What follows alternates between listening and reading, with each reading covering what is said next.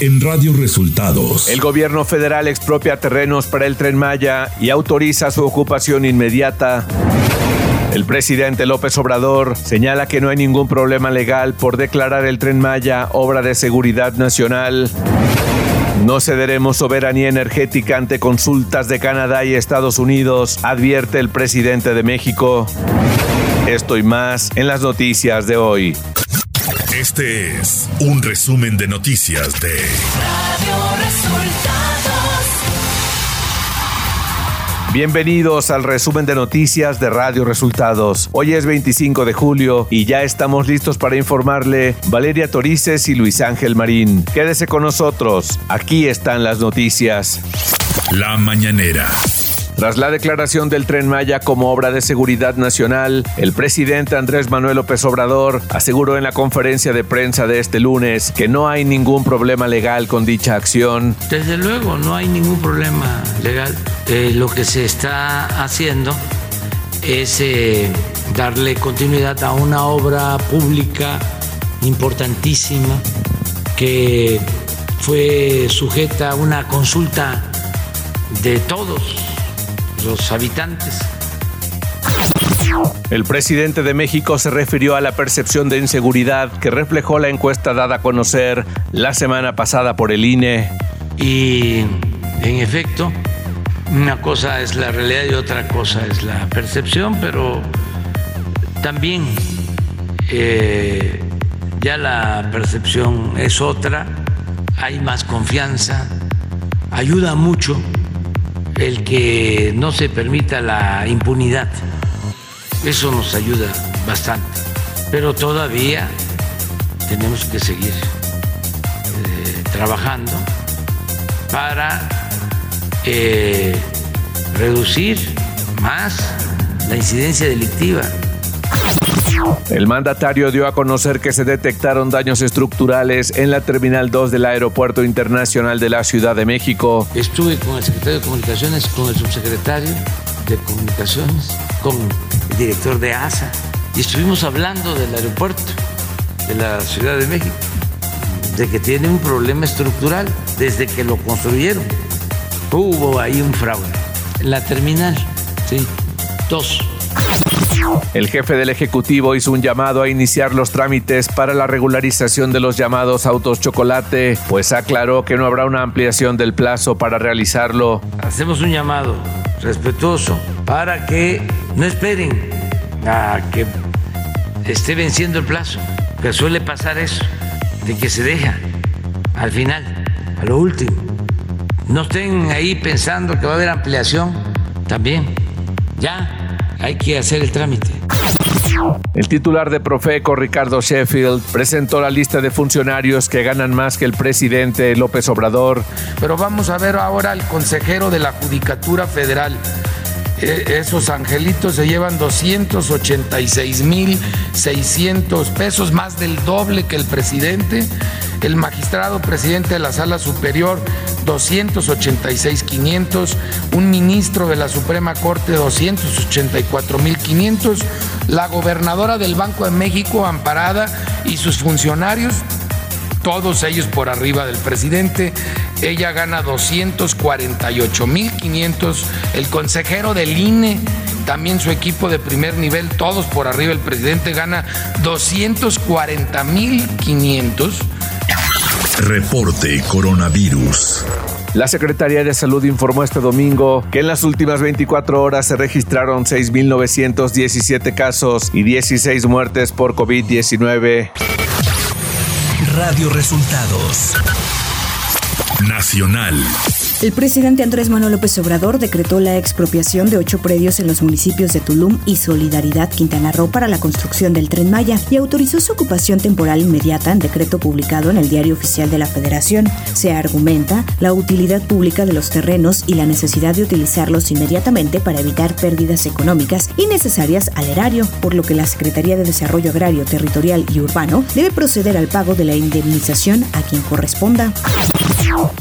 Las plantas hidroeléctricas en el país estaban subutilizadas para darle preferencia a las empresas extranjeras y por eso es la llamada consulta del gobierno de Estados Unidos y de Canadá. Y por eso no vamos nosotros a ceder porque es un asunto de principios, tiene que ver con la soberanía, refrendó este domingo el presidente Andrés Manuel López Obrador. The Washington Post dio a conocer este sábado 23 de julio que un grupo secreto de la agencia antidrogas estadounidenses de la DEA persiguió durante varios años al narcotraficante mexicano Rafael Caro Quintero por la Sierra Madre Occidental e incluso los agentes llegaron a conocer todos los caminos de terracería por los que se desplazaba el capo. El presidente nacional del PRI, Alejandro Alito Moreno, presentó una denuncia ante la Fiscalía General de la República contra la gobernadora de Campeche, Laida Sansores, por incumplir el mandato de un juez para no difundir más audios relacionados con él en su programa Martes del Jaguar. En su cuenta de Twitter, difundió una fotografía de la denuncia dirigida al fiscal Alejandro Gertz Manero, fechado el 22 de julio. El senador Ricardo Monreal Ávila presentó en Chiapas este sábado su proyecto presidencial que incluye su proyecto de nación en materia de política social, combate a la pobreza y desarrollo del campo mexicano. Profundizar programas sociales y saldar deuda histórica con campesinos son algunas de las propuestas que plantea el senador de Morena. El Aeropuerto Internacional de la Ciudad de México informó este domingo a las 18 horas que cerró una de sus pistas para reparar un bache, lo que provocó retrasos en las operaciones aéreas. Las labores de reparación se extendieron hasta las 4 horas de este lunes, pues la intensa lluvia complicó las acciones de repavimentación. Desde esa hora, los despegues y aterrizajes ya se llevan a cabo en las dos pistas del aeropuerto. La Secretaría de Relaciones Exteriores presentó este sábado la nueva matrícula consular que será de tercera generación y a su vez es el primer documento de identidad oficial para personas no binarias. Jaime Vázquez Bracho, director general de Servicios Consulares en la SRE, publicó en sus redes sociales un video sobre el nuevo documento y celebró que aparte de tener una mejor tecnología, sea incluyente. Economía. De acuerdo a información del INEGI, la actividad económica en México se contrajo en mayo y apuntó su mayor caída en nueve meses, afectada principalmente por el comercio minorista, construcción y la minería. El indicador global de la actividad económica, IGAE, cayó 0.19% a tasa mensual en el quinto mes del año, la menor variación desde agosto del año pasado, cuando descendió 1.04%. Además, es su primera baja luego de dos meses consecutivos con incrementos. Clima. Para hoy la onda tropical número 15 que recorrerá el sur de la mesa central y los estados del sur y centro del Pacífico mexicano se asociará con una zona de baja presión con potencial ciclónico, la cual se ubicará al sur de las costas de Guerrero y con inestabilidad de niveles altos de la atmósfera, lo que ocasionará chubascos y lluvias puntuales fuertes en el centro del territorio y lluvias puntuales muy fuertes en Oaxaca, acompañadas de descargas eléctricas, rachas de viento y posible caída de granizo. El monzón mexicano que continuará sobre el noroeste de México en interacción con un canal de baja presión extendido desde el occidente de la Mesa del Norte hasta la Mesa Central y con inestabilidad en niveles altos de la atmósfera, producirán chubascos en zonas del noroeste de México, así como en Querétaro e Hidalgo. Lluvias puntuales fuertes en Guanajuato, Aguascalientes, Zacatecas y muy fuertes en Morelos, Estado de México, Durango, Sinaloa, Chihuahua y Sonora, así como lluvias puntuales muy fuertes a intensas en el sur y occidente de la República Mexicana. Estas lluvias estarán acompañadas de descargas eléctricas, rechas de viento y posible caída de granizo que además podrían incrementar los niveles de ríos y arroyos y generar deslaves e inundaciones en zonas bajas. Ciudad de México. El diputado local del PAN en la Ciudad de México, Diego Garrido, dio a conocer que revivirá la iniciativa que modifica diversos aspectos del marco constitucional para que la jefa de gobierno, Claudia Sheinbaum, solicite autorización al Congreso local para salir del territorio de la Ciudad de México. Garrido López señaló que es necesario que se informen previamente los motivos, los fines y con qué recursos públicos. Información de los estados. El Instituto Nacional de Migración rescató a 225 migrantes la medianoche del sábado en una bodega del municipio de Gilotepec, Estado de México. Las personas se encontraban hacinadas y en espera de ser trasladadas por polleros a Estados Unidos. Un grupo de ocho médicos especialistas procedentes de Cuba estuvieron presentes en una supervisión que realizó el presidente Andrés Manuel López Obrador del Plan de Salud del IMSS Bienestar en el municipio de Rosa Morada, Nayarit, donde el mandatario defendió su decisión de contratar médicos especialistas, ya que México tiene un déficit de atención en comunidades apartadas y rurales. Algunos integrantes del grupo de 60 médicos cubanos que llegó a Nayarit el sábado dijeron que buscarán promover y apoyar en la salud a los mexicanos La tarde de este sábado se registró una balacera en Playa del Carmen, Quintana Roo, que dejó un saldo de tres personas lesionadas y siete detenidos. La policía municipal informó que las detonaciones se registraron en la calle 14 y la 1 sobre la Quinta Avenida. Un autobús de pasajeros fue incendiado la noche de este domingo sobre la carretera Morelia-Pátzcuaro, aparentemente a manos de un grupo de jóvenes normalistas. El incidente se registró luego de que un joven estudiante fuera atropellado por un autobús en el momento en que participaba en un boteo y volanteo sobre dicha vía de comunicación. Un hombre de 51 años perdió la vida mientras que una mujer y una niña resultaron lesionadas tras la caída de un árbol de aproximadamente 12 metros de altura sobre un vehículo en el municipio de Guadalajara. Un temblor de magnitud 4.6 se registró en las cercanías de Ensenada, Baja California, a las 6.21 de la mañana hora local de este lunes, informó el Servicio Sismológico Nacional. El epicentro fue a 23 kilómetros al noroeste de Ensenada y tuvo una profundidad de 20 kilómetros. Hasta el momento no se han reportado daños. Con este ya son 19 los sismos que se han registrado en Baja California en los últimos dos días. Un grupo de felinos rescatados de la Fundación Black Jaguar White Tiger en la Ciudad de México, que se encontraban en malas condiciones, fueron trasladados a African Safari en Valsequillo, Puebla, para su atención, rehabilitación y una vida digna en cautiverio. Los animales pasaron casi 24 horas con veterinarios y personal especializado del Parque de Conservación de Vida Silvestre de African Safari. Radio Resultados Internacional. La Organización Mundial de la Salud declaró este sábado la emergencia internacional por el actual brote de viruela del mono, después de que se hayan declarado ya unos 16.000 casos en 75 países, muchos de ellos en Europa, donde la enfermedad no era endémica. La decisión fue anunciada en rueda de prensa por el director general de la OMS, Tedros Adhanom, dos días después de que un comité de emergencia con expertos en esta enfermedad se reuniera para analizar la posible declaración que obligara a las redes sanitarias nacionales a aumentar sus medidas preventivas. La Agencia Meteorológica de Japón ha declarado este domingo el nivel de la máxima alerta y la evacuación obligatoria de las poblaciones próximas al volcán Sakurajima, que ha entrado en erupción la tarde de este domingo. El volcán, uno de los más activos de Japón, se encuentra en la prefectura de Kagoshima, en el suroeste del país, y por ahora no se tiene constancia de heridos durante la erupción. Sin embargo, las autoridades han decidido declarar el nivel de alerta 5, el más alto, tras avisar de que el volcán está expulsando piedras volcánicas a una distancia de más de un kilómetro, según informa la cadena japonesa NHK. La agencia indicó que elevó al máximo su nivel de alerta volcánica y que unos 120 habitantes de dos aldeas cercanas recibieron la advertencia de prepararse para una posible evacuación.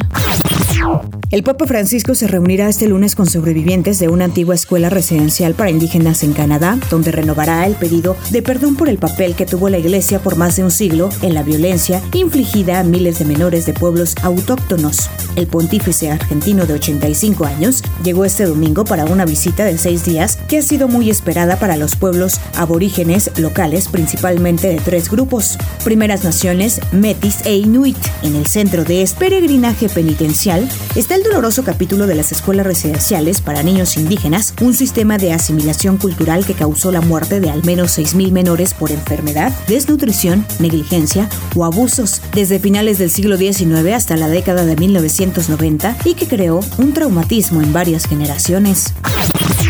China confirmó que ha enviado advertencias más severas a las autoridades estadounidenses sobre la posible visita a Taiwán de la presidenta de la Cámara de Representantes de Estados Unidos, Nancy Pelosi, tal y como informó por primera vez el diario Financial Times. Dijo este lunes un portavoz del Ministerio de Asuntos Exteriores chino. Si Estados Unidos sigue su propio camino, China tomará sin duda medidas firmes y contundentes para salvaguardar su soberanía nacional y su integridad territorial y Estados Unidos deberá responsabilizarse de cualquier consecuencia grave añadieron. Tecnología. WhatsApp permitirá ocultar el estado en línea para que contactos elegidos no sepan si se está o no disponible. El portal Guaveta Info anunció esta actualización que ya se encuentra a prueba en las versiones beta para Android y muy pronto estará disponible para todas las ediciones y sistemas operativos. Espectáculos. Este sábado durante la Comic Con 2022 se confirmó la participación estelar de dos actores mexicanos, Tenoch Huerta y Mabel Cadena. La producción de Black Panther Wakanda Forever presentó a Tenoch Huerta como Ultimate Namor, el submarinero que alcanza una fuerza de más de mil toneladas al entrar en contacto con el agua, mientras que Mabel Cadena da vida a Namora, hermana de Namor.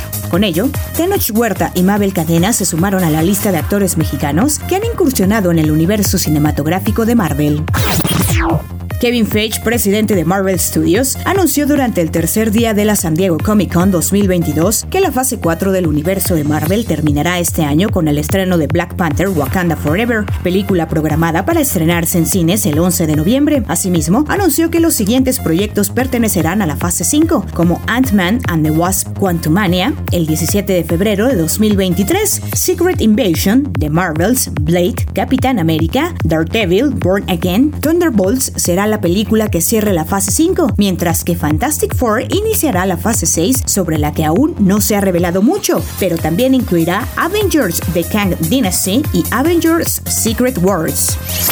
Deportes.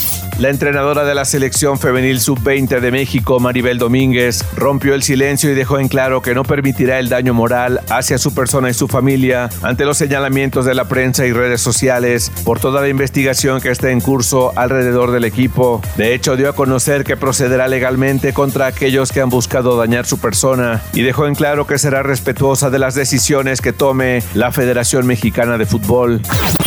El piloto neerlandés Max Verstappen de Red Bull fue el ganador este domingo en el Gran Premio de Francia por delante de Lewis Hamilton y George Russell de Mercedes. El mexicano Sergio Checo Pérez se quedó muy cerca de subir al podio en el Gran Premio de Francia, ya que una confusión provocada por el sistema de comunicación del Virtual Safety Car le costó al tapatío ser superado por el británico George Russell de Mercedes a tres vueltas del final. Y hasta aquí las noticias en el resumen de Radio Resultados. Hemos informado para ustedes Valeria Torices y Luis Ángel Marín. Que tengan un excelente inicio de semana.